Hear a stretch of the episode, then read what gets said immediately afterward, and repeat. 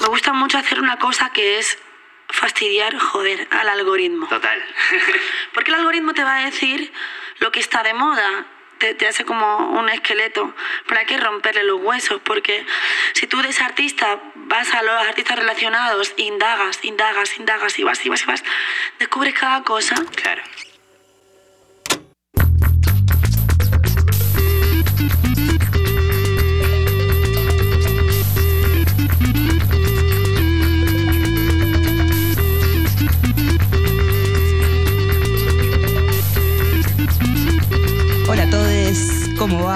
¿Qué dicen? ¿Cómo están? Bienvenidos a una semana más, una semana menos, el podcast de música nueva de Rocktails. Mi nombre es Martín Guazzaroni y esta vez estoy solo porque, ay, mi amigo Manu y mi compañero de podcast no me pudo acompañar esta vez por temas laborales, pero tenemos una sorpresa muy especial que sé que van a disfrutar.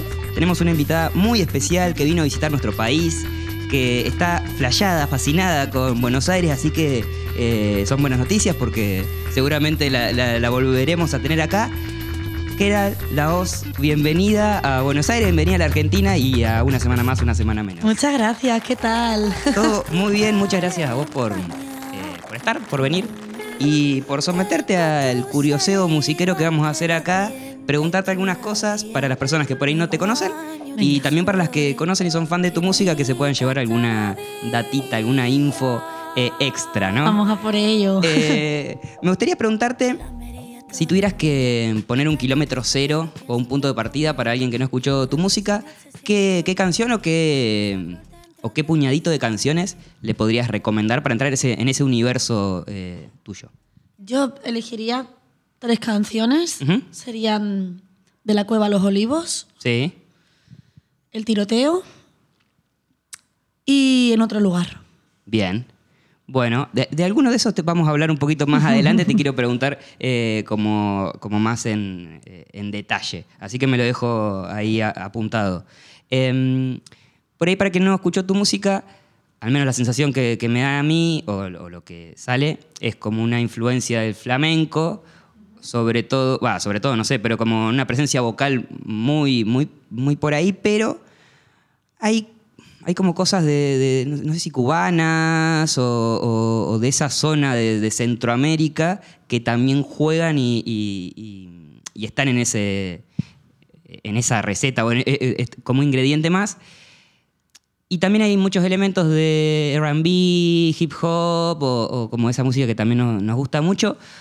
Me interesa saber cómo, cómo podés congeniar eso, sobre todo desde la parte lo, desde lo vocal, que, que, eh, al menos a mí es lo que más me llama la atención, como una identidad muy fuerte ahí, a, a- a pesar de, de- de la variedad, ¿no? Sí, yo creo como que todas esas músicas conviven juntas dentro de mí, ¿no? Yo, yo siento que las personas que hemos nacido en los 90, 2000, em, no sé acá, pero sí que en, en Barcelona, en España, eh, hubo gran influencia de esas músicas entre los 90 finales, 2000 tal. Entonces, claro, en el 2000 yo era una pibita y claro, tú eres una niña y empiezas a recibir 2000 y algo, todo eso, ¿no? Empiezas a poner la MTV Claro.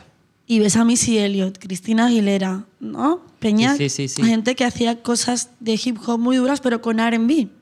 Y todos esos sonidos empiezan como a eh, instalarse en tu cabeza y entender que esto es la música de tu infancia, de tu niñez. Em, y luego, claro, está mm, ya no lo que ves en televisión, sino lo que pone tu madre y tu abuela. Claro. Que ya son la radio. Y la radio puramente tenía muchas emisoras, evidentemente, y ellas elegían la suya, que eran emisoras donde escuchaban música de sus raíces andaluzas. Eh, copla, flamenco, también escuchaban boleros. Mi mamá, una mujer de los 60, rock and roll, ¿no? Entonces Claro. ahí está eh, Jimi Hendrix, Janis Joplin, tal. Entonces, todas esas músicas conviven, conviven, conviven. Y es un, como un castillo enorme y cada planta, ¿no? Es, es un rascacielos con que cada planta tiene esas músicas y arriba del todo estoy yo como que pasa por todas las plantas. Claro. ¿sabes? Y, y es muy guay porque al final no eres consciente del todo de que los estás utilizando, pero conviven de forma natural. Y creo que mi voz y mi forma de cantar, mi técnica vocal, la he ido creando y conjugando a través de todo lo que siempre me ha representado. Y de forma natural como que se ha ido creando. Y, y eso es que era la voz, una, una chica que, que, ha, que ha cogido esos elementos que más le gustaban y los, y los ha tomado y les ha dado forma. Claro, ¿y a, y a qué edad empezaste a, a cantar de una, o, o a buscar realmente en esa herramienta algo? Mm. Que te diste cuenta que, ah, ok, estoy cantando o me encanta esto y, y voy, voy a seguir ese camino. Claro, yo cuando la- yo, yo ya desde que era muy niña, con dos años, ya también yo me comunicaba a través de la música, ¿no? Yo creo que ya tienes como esa cosa de que tarareas y, y está ahí todo el rato. Sí que es cierto que yo cantaba mucho a través de, pues, el flamenco estaba ahí y, y lo vocal era, habían como dos vertientes, flamenco y pop R&B. Sí. Estaba ahí esas dos. Se van haciendo, se van haciendo. Soy adolescente y me inundo de salsa. En plan, hostia, este mundo, ¿no? Pero luego empiezan las comparaciones. Y cuando empiezan a compararte, creo que es cuando tú te empiezas a buscar. Ajá, Y ahí dices, yo no quiero que me comparen con nadie, yo quiero ser yo. claro. Entonces ahí me encierro durante un par de años buenos a reconocerme y, mm, y a buscar en mi voz. Y ahí fue donde realmente estudié a mi personalidad cantando. Entonces ya la perfeccioné pues con profesoras de canto, donde pudiese buscar la técnica vocal y... Claro, pero ya sabiendo lo que querías, digamos. Sí, como más que nada encontrar tu sello Claro. tu sello vocal, Claro. ¿sabes? Y, y, y- y dentro de que siempre vas a copiar giros o cosas eh, vocales de otros artistas que te gustan, Ujú. hacerlos tuyos, Claro, hacerlos tuyos, que dejen de sonar a, claro, que suenen a lo que tú sientes. claro. Y así es como te encuentras. Claro, porque encima el hacer o tener cositas de, de un género clásico eh, y, y como tan, eh, sé, como eh, parte de un país o, o parte de la identidad de, de un país o de una zona del país, eh, y al ser mujer es como la, la, la comparación viene como, ah, es como aquella cantante de flamenco, o al revés, como, no, no, cantantes de flamenco eran las de antes, y era tal y tal y tal, y tal y tal y tal otra, porque acá, bueno, acá pasa lo mismo con otros géneros, ¿no? Sí, sí, sí, siempre pasa. Eh, Y bueno, entiendo que. Pero qué bueno que sirvió para. mm, como un impulso, como Total, motivación. total. Sí, Eh, sí. Y no, y no para quedarse. Yo creo que cuanto más buscas en el pasado, más te encuentras a ti. Porque si buscas en lo actual, mm, no vas a descubrir nada nuevo, Claro, ¿sabes? claro. Es más probable que seas una copia, sin darte cuenta. Sí, sí, sí. No impostada, pero sin darte cuenta vas a hacer eso. Pero si indagas en las raíces en el pasado, hay una biblioteca inmensa musical de artistas que nunca ca- quizás serán reconocidos, pero son inmensos y han hecho que los reconocidos estén ahí. Claro. Porque los que la gente no conoce es donde hay que mamar. Claro, Porque total. el conocido mamó de ahí, Claro. ¿sabes? Claro, y eso es muy interesante. Y que, bueno, ya que hablamos de esto, ¿qué mm, artistas se te ocurren así que podamos escuchar y para indagar? Así, eh, del, del pasado, ¿no? Mira, yo es verdad que a mí me ha gustado siempre buscar mucho. eh, yo tengo un proyecto también que, que estuve muchos años, que aún hacemos alguna cosa así, que es de canción de autor Ajá. y mm, bolero y tal. Entonces buscábamos mucho, bueno, nosotros hemos hecho como cosas de Facundo Cabral, es muy fuerte. Guau. Facundo Cabral, Mercedes bueno. Sosa, sí. Silvio Rodríguez, ¿no? Que sería más actual, pero buscábamos en boleros muy antiguos. Buscaba también en el flamenco antiguo, que ahí sí que me gusta, La Niña de los Peines, Fosforito, ¿no? Can- Cantadores que, que, que ahí están. Pero intento como incluso Spotify, me gusta mucho hacer una cosa que es fastidiar, joder, al algoritmo. Total. Porque el algoritmo te va a decir lo que está de moda, te, te hace como un esqueleto, pero hay que romperle los huesos, porque si tú de ese artista vas a los artistas relacionados, indagas, indagas, indagas y vas y vas y vas, descubres cada cosa claro. que, que es increíble. Y me gusta mucho hacer eso porque creo que hay un mundo inmenso que desconocemos y que eso ahí es donde yo buscaba. Creo que es muy guay, incluso irte a comprar vinilo sin saber qué vas a escuchar. Sí, por la, por la portada, por el título, porque por ahí hay algún músico que decís como "Ah, este guitarrista. Sí, este-". sí, sí. Y, y- y- y- bueno, pues ahí está, ¿sabes? Y de cada artista sacas algo, aunque sea un sonido que dices, hostia, este sonido. Claro. la madre cómo lo hizo. Y eso es brutal. Con poco te rompo el coco. Con poco yo nací para los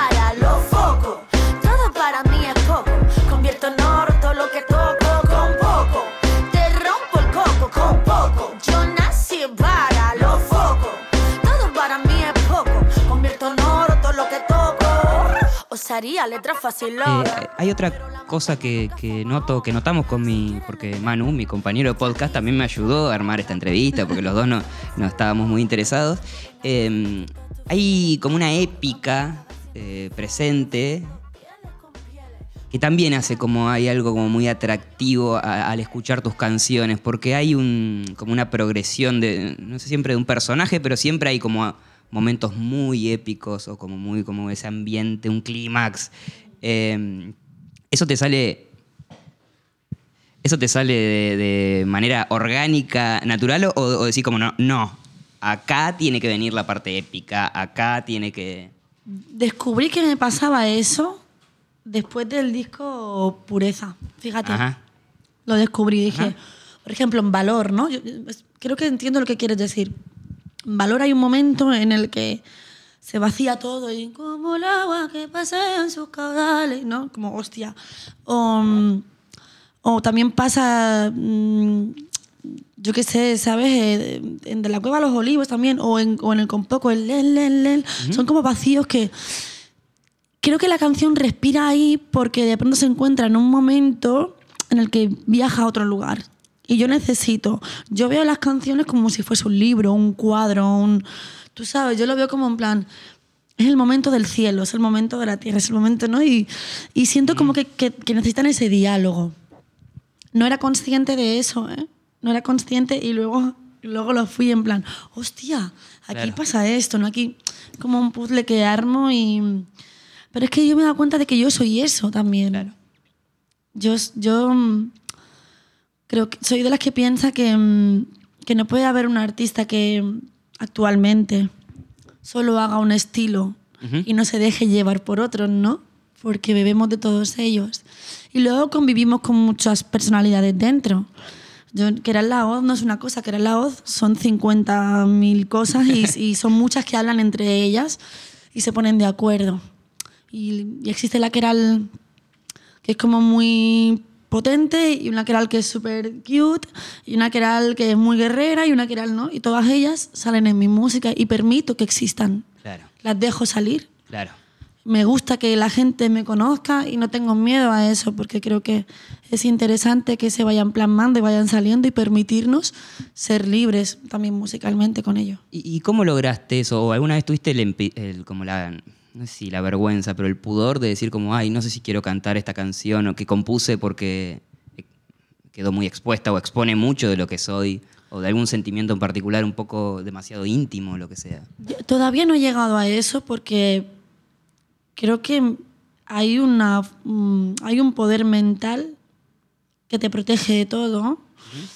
Y sin darme cuenta yo, yo que vengo del, me gusta mucho leer poesía, ¿no? Eh, vengo de, como de ese mundo, escribo de una forma tan retórica, tan tal, que no te deja ver realmente de qué estoy hablando. Cada uno Ok. la hace suya. Claro. Y eso me protege también de no exponerme al, al máximo. Y a lo mejor hablo de algo que es súper intenso para mí. Sí que cada vez busco más eso y quizá me lo estaba planteando como en el siguiente disco. En algunos temas hay que ser más explícita porque, porque bueno también que alguien tenga la referencia o los referentes que nunca tuvimos de pequeños, ¿no? Y no tener miedo a hablar del dolor o de Claro. las cosas que hemos vivido. Pero mm, nunca he tenido miedo tampoco a, a- a cómo decir las cosas. Supongo también por eso, porque las explico de esa manera un poco, un poco así fantasiosa, poética. Eh, bueno, de- primero, bueno, voy a hacer primero una pregunta, después quiero ir a, a- a la canción que mencionaste de La Cueva de los Olivos, porque me parece que, que es muy interesante. Pero antes de, hablamos de las letras y, y ¿en quién te apoyás desde lo musical, digamos? ¿O a quién le, a quién le preguntás o a quién le mandás? Che, ¿qué onda esto? ¿Te gusta esto? Tengo, tengo este pasaje, tengo este momento. Eh, ¿Tenés gente así como un oráculo o, o no tanto? Eh, mm, mira, al principio todo lo que es, a quien- la única persona a la que le enviaba las cosas era mi compañero Daniel Felices, Ajá. que es una de las personas que más, no por decir la persona que más me ha enseñado musicalmente en todos los ámbitos, a cómo moverme un poco dentro de, de, de cómo cerrar conciertos cuando tienes un pequeño formato, no ahora, porque ahora ya, por suerte, tengo un equipo que, que si no me volvería loca. Pero mm, Daniel Felices es mi compañero de De La Carmela, que es un proyecto, ese proyecto del que te hablaba, que, que es de canción de autor y bolero. Y Daniel tiene un oído musical exquisito, excelente. Él es un músico ¿sabes? Un músico increíble. Para mí, de los mejores. Esa, porque tiene el gusto, la sensibilidad, la pluma. La Claro. pluma, sobre todo, increíble. Sabe hacer lo justo y preciso para que eso funcione. Para mí es muy importante. Y siempre le depositaba a él en plan, escúchate esto, ¿qué te parece la mezcla? Bueno, yo veo tal. Y eso sí. Pero luego he luchado mucho por, por escucharme a mí misma y seguir mi corazón y que me dé igual todo lo demás. Y no le paso a nadie nada. Yo lo publico y digo, ahora lo tienen. Y ya está. Y ya está. Pero es que ni a mi madre.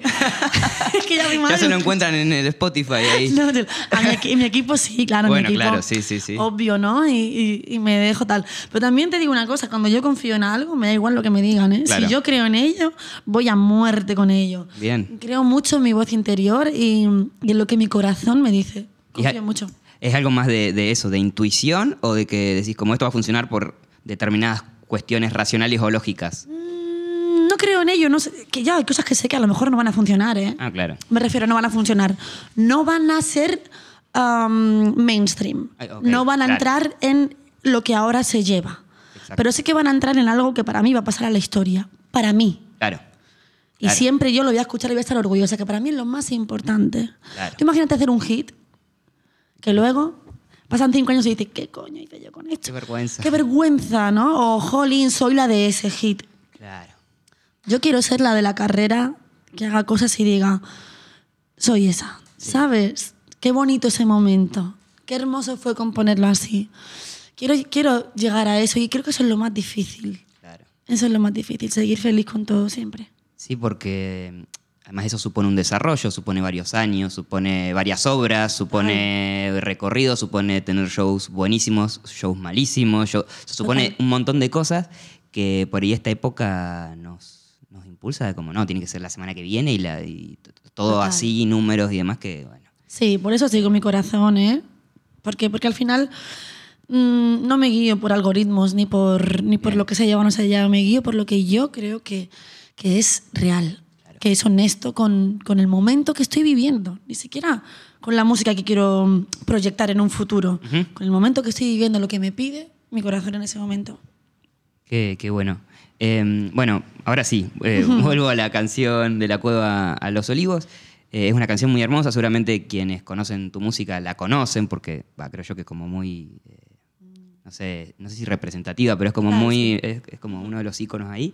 Eh, la canción habla de, de tu abuela, no sé si en particular de tu abuela o en general de un montón de, de personas, pero quería que me cuentes un poco esa historia. También mencionabas que, que- que tu familia, o al menos de, esa rama, viene de, de Andalucía y, Particularmente de Granada, sí, somos de Granada. de Granada. Sí, eh, es que los granadinos no, no dicen Granada, dicen Granada. Entonces, Granada. pero lo específico se llama Granada. Claro, claro, claro, está bien, está bien, perfecto. claro. Eh, de hecho, tengo aquí al lado a un granadino que es mi manager también. Ah, así que bien. te, te- te voy a contar la realidad de esa canción. Esa canción nació de una improvisación en un directo en concierto Ajá. con De la Carmela. Entonces, a, a mí me gusta mucho improvisar, me encanta improvisar. Y, y empecé a improvisar eso y justo una amiga mía, que es a quien le dedico Línea 18, que es otra canción, grabó esa parte y me la pasó y dije, coño, esto es increíble.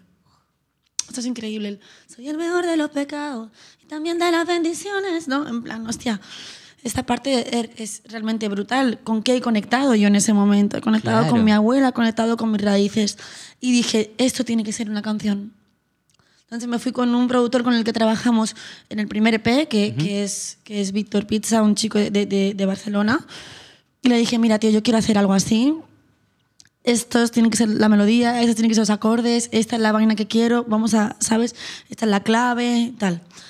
Y habla realmente de mi abuela, pero también de todas las mujeres que han sido necesarias en mi vida para ser yo misma.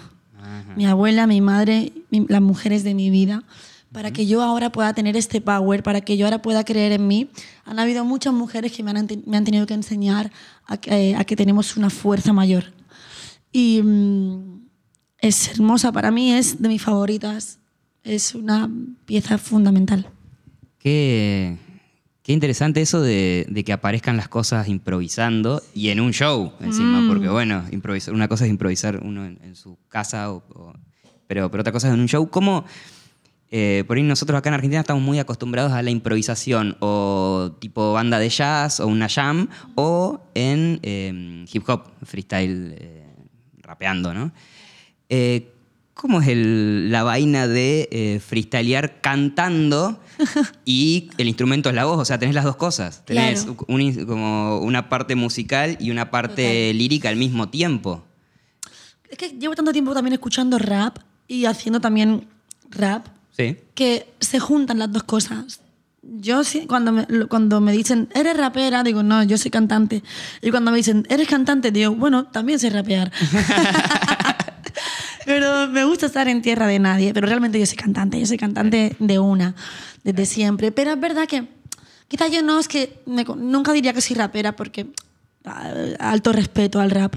Pero sí que es cierto que yo fraseo mucho y, y hago como conjugo también pensando como en forma poética, ¿no? En plan A, B, B, A Sí. o A, B, C. Entonces, Porque pienso mucho que estos, estos patrones son mm, patrones mm, eh, literarios, son patrones mm, vocales que tienes que, que construir y creo que eso está en las décimas. Claro. Está en, ¿sabes? Ha estado siempre, ha estado en la música desde siempre. Simplemente que los adaptamos y los hacemos nuestros y los transformamos y lo hacemos actual. Claro. Y en esa actualidad está el poder cantar y poder medio frasear y hacerlo melódico. Entonces, es un recurso que, que, que yo siempre he utilizado y, y me, y me divierto y me lo paso bien y conecto con algo que, que está ahí y improvisar es la hostia. Es súper guay, muy divertido. Sí, y estar en un show donde, donde hay improvisación también Mm. tiene un plus, porque eso, ese momento nunca va a ser igual que, que otro. Y ese momento, bueno, ahora tenemos el, el- el teléfono y eso por ahí quedan y Mm. demás, pero el momento, cuando ahí, cuando salió ese... ese Es único. eh, es único y, y, bueno, y hermoso, al menos para los que Sí, shows. jolín. Soy el mejor de los pecados y también de las bendiciones.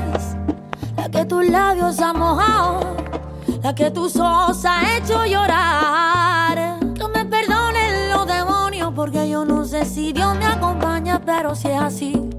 Ella es mi abuela, ella es mi abuela. Tengo bien claro que bien que me ampara, aunque yo no la vea, siempre me acompaña y piso con ella.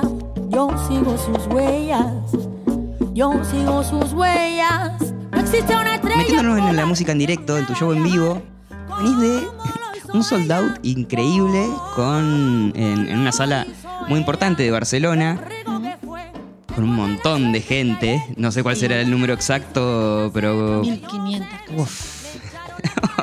bueno, felicitaciones por eso a vos y a gracias. todo, todo el equipo, porque, bueno, sabemos del, del trabajo que cuestan ese tipo Mucho. de cosas, pero sobre todo eh, que mm, eh, como que el salto de un año al otro o de, eh, de dos años fue increíble, es como una explosión muy fuerte. ¿Cómo se vive eso, digamos, en carne propia? Que salgan, ¿Cómo se vive que salgan bien las cosas que uno proyecta, digamos? Porque no es, mm, claro que no es tan fácil.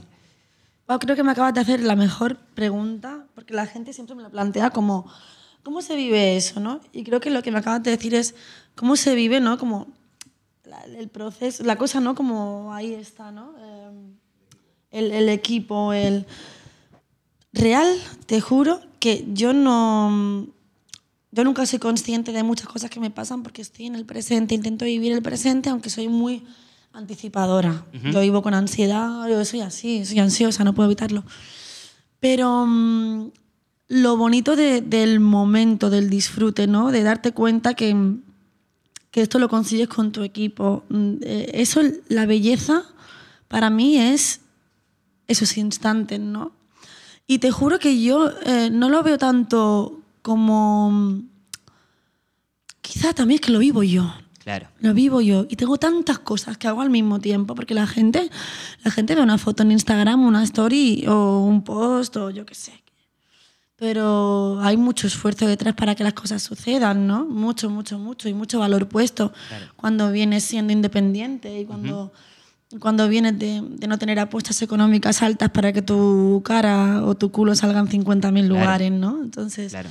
hay una cosa que es lo que hablábamos antes, la honestidad. Y, y jugar con la honestidad y conseguir cosas así es hermoso, te sientes realmente realizado. Y, y vibrarlo, vibrarlo así y darte cuenta de que has conseguido lo que tú proyectas, eso es la suerte en la vida. O sea, no es la palabra éxito, porque la palabra éxito tiene muchas connotaciones y tiene muchas visiones. Pero cumplir tus proyecciones, como tú decías, eso sí que, eso sí que es la hostia. Qué, qué bueno. ¿Y, y qué, cuáles son las expectativas? Por la expectativa es medio eh, mala la palabra, pero ¿qué, Mm, no, pero ¿Qué, sí. qué, qué buscas en esta gira? Que vas a estar también en México, tenemos eh, audiencia también allá. Eh, ¿qué, no sé, ¿qué te imaginás? ¿Qué, Mira, yo mi, yo mi sueño... volando, ¿eh? Así como Sí. imaginación pura. Para mí mi sueño siempre ha sido poder viajar. Para mí es un sueño ya estar acá. Claro.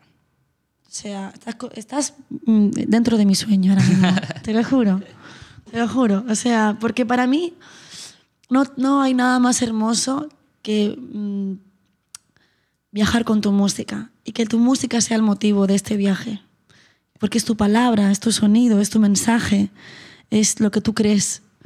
Es, em, yo soy una romántica, tú sabes, entonces para mí es como que mi lucha traspasa esas fronteras y está en la tierra donde tanta gente lucha igual, ¿sabes? Venir de clase trabajadora y poder conseguir cosas grandes a través de la palabra, a través del sonido, a través del arte, eso para mí es lo más grande que, que Dios me puede dar.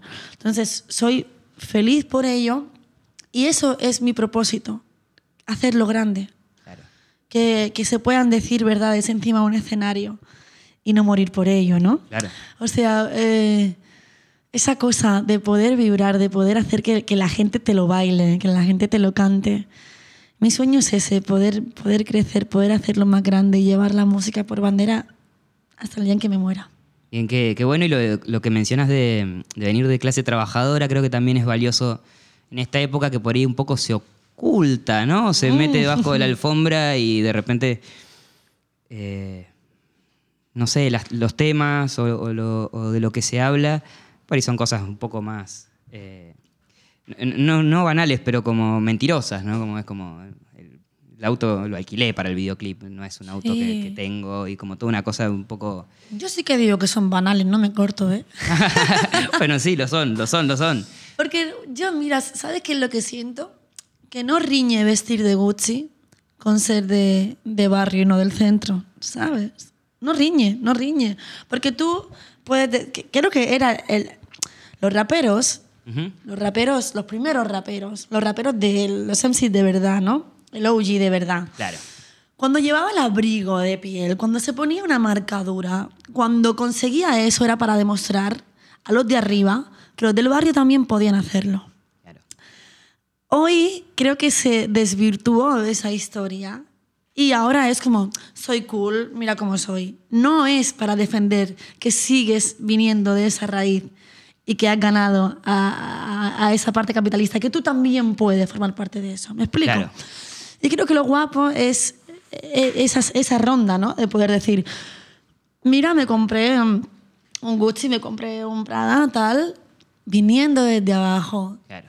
Y, y- y soy la hija de tal, ¿sabes? Sí, sí, total. Y, y por tanto cuido a mi gente.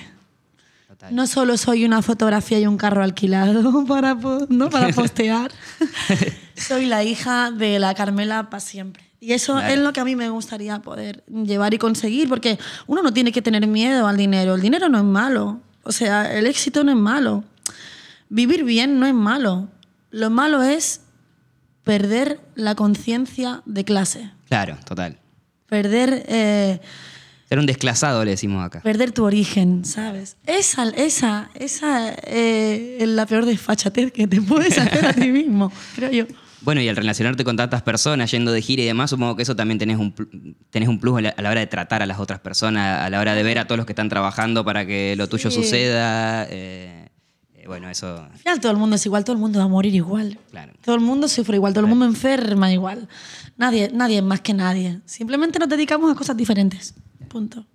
Eh, y vos te dedicas igual a varias cosas porque estás como muy presente en toda la, la obra, en todo lo extra musical y, y demás. Habla de, también de una escuela de la autogestión y un poco de lo que hablábamos, ¿no? de ser eh, orgullosos y, y- y- y trabajadores con eso.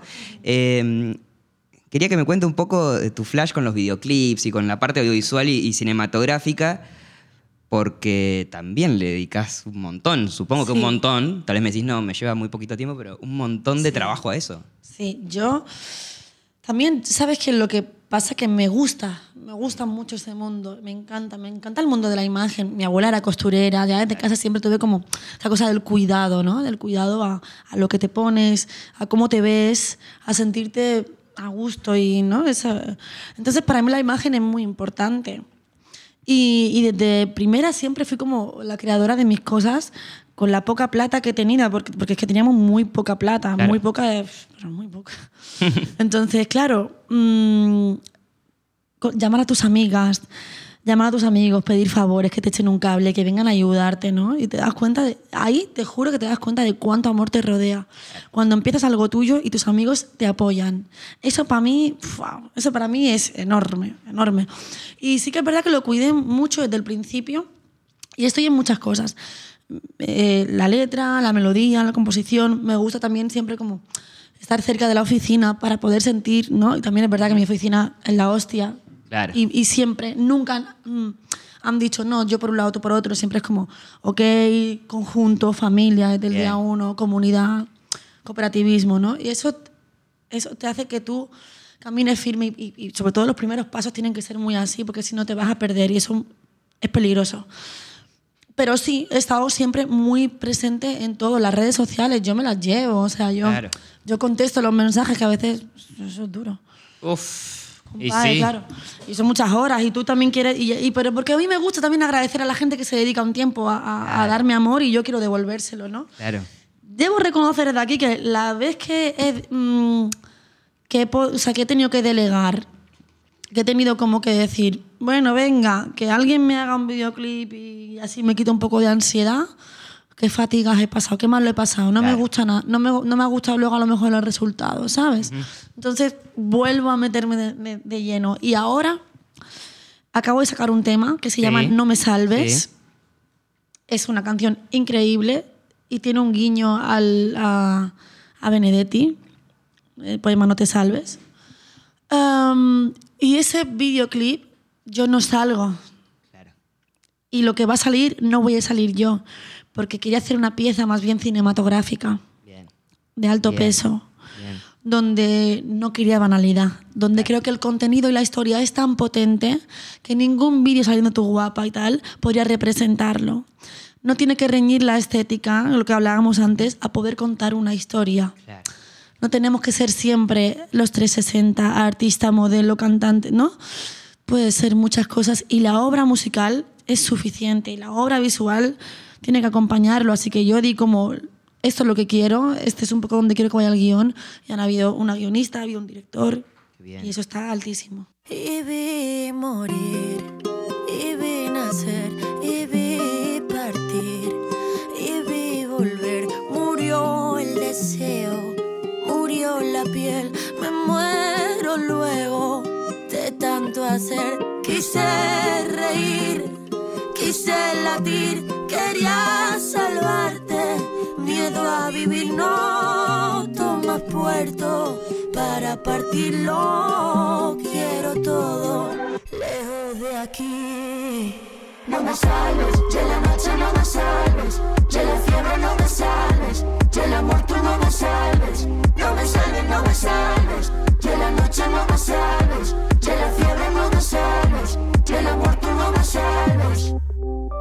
Que tu boca y tu saliva quedarán en el pasado, esas cosas que has asumido, fui fakir arrodillado. Y yo no sé de limón. Bueno, ya que lo mencionás, eh, me salves es, es último single.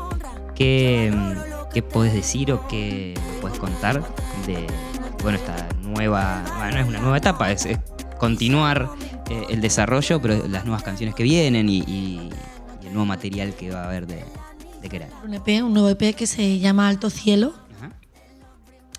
Eh, suena bastante argentino. Alto cielo. Alto cielo, sí, ¿eh? ¿no? Como decir, ¡guau! alto cielo, ¿no? Como-. Bien arriba, ¿no? y es un EP de cuatro canciones donde hablo sobre un proceso intenso de amor que ya desde el principio se sabe que eso no va a acabar bien. Claro. Pero igual acaba más bien de lo que pensamos, porque el amor son muchas etapas. Es el miedo a enamorarte, es la cima, es la ruptura también, pero también es el perdón. Entonces es un EP que le he puesto mucho amor y me costó hacerlo. Nos, nos ha costado un rato hacerlo. Pero ha quedado increíble, increíble. Y mm, estoy muy, muy, muy orgullosa. Para mí es como un disco, porque Claro. mm, los temas no se cortan, son temas que todos se siguen. Oh, qué bien. Entonces ha habido como mucho cariño puesto, mucha electrónica, al mismo tiempo muy orgánico, canto mucho más, he utilizado como otra técnica vocal para buscarme, para poder cantarlo como muy dulce y buscar una queral muy, muy, muy, muy tierna y muy carnal, ¿sabes? Que quizá no se había de- eh, descubierto en pureza. He conectado con todas esas emociones que yo estaba representando. Y te juro que cuando lo escucho es precioso verme desde ese plano. Por eso no quise hacer un videoclip, sino que hemos hecho una película de las cuatro canciones Oh. y son todo capítulos y es una película completa. Oh, qué bien. Mm. Qué, qué bueno. Men- mencionas esto de lo conceptual. Eh, en este caso, ¿te sale, mm, lo, lo pensás antes, como voy a hacer un EP sobre esto? ¿O de las canciones o, o cosas que van sucediendo decís como, bueno, ok, tengo todo esto, se va contando sola, ¿no? Como la, la historia, o como... Te vas a reír, esto es muy fuerte. este EP mm, nace de No me salves y No me salves nació de un tango argentino. Mira. A mí me encanta, o sea, me, flipa. Soy, soy una flipada, pues eso, de la música de raíz. Un día en el local les decía, yo tengo ganas de hacer cosas de raíz y no estoy cantando. Al final estoy rapeando esto, yo quiero cantar. y claro, les dije, tío, hay que buscar más en la raíz, chicos, tal, un tango argentino, miren esto, tal. Y empecé como a falsear un señor tanguero, imagínate. Te juro que es que esto tengo que subirlo. Porque empecé a cantar en plan, y vi morir, como si fuese un tanguero, te lo juro. Y tenemos un audio que es increíble, yo cantando así, y vi morir, y vi nacer, y vi partir, como si fuese real un tanguero. Porque me ha encantado siempre como escucharlo, ¿no? Y, y de, y de esa cosa también improvisada, y, y de ese tango, dijimos, coño, esto tenemos que hacer algo grande, esto tiene que salir. Y Mark Soto, que es el batería también productor, de pronto le empezó a meter como electrónica, tal, no esto, tal, beat, pum, pam, bombo. Y, y coño, cada vez se hacía más grande. Y nos juntábamos, venga, esto, esto. Y rehice la letra, pero está basada en un tango. O sea, vos. la, la- la pieza que, que nace, el punto de fuga, es, Claro. un, es un tango. Entonces ahí dije, voy a hablar del amor, voy a hablar de esto. Y ahí pensé, esto, esto tiene que ser una película. Entonces ahí van naciendo, van naciendo, van Qué naciendo. lindo, qué Pero que venga de un señor argentino así. es mortal. Bueno, para, para ir terminando y ya eh, no quitarle Con más, todo el respeto, más- ¿eh? más tiempo. No, sí, más vale. Además, ¿no hay algo que le guste más a un argentino o argentina que hablen de Argentina en otro lado? Porque somos Claro. muy narcisistas y para nosotros es lo mejor del mundo, la Argentina es lo mejor del mundo y todo es lo mejor. Pero, o sea, todo el mundo va a, que- va a estar feliz de que ese Qué tema haya empezado por, qué bueno. por un tango. Eh, ¿Qué, para, para ir terminando, ¿qué, ¿hay algún artista argentino, para seguir hablando de la Argentina, eh, de la actualidad que, que te guste o que digas como, ay, yo creo que un featuring con esta persona porque tenemos algo parecido o como que sentís que, que- que también hay una búsqueda honesta también o como algo para Yo- un punto de encuentro, digamos? Wow, yo reconozco que para mí la, la Nati es una artista brutal. O sea, Nati tiene la emoción que a mí me gusta. Claro. Es, es grande.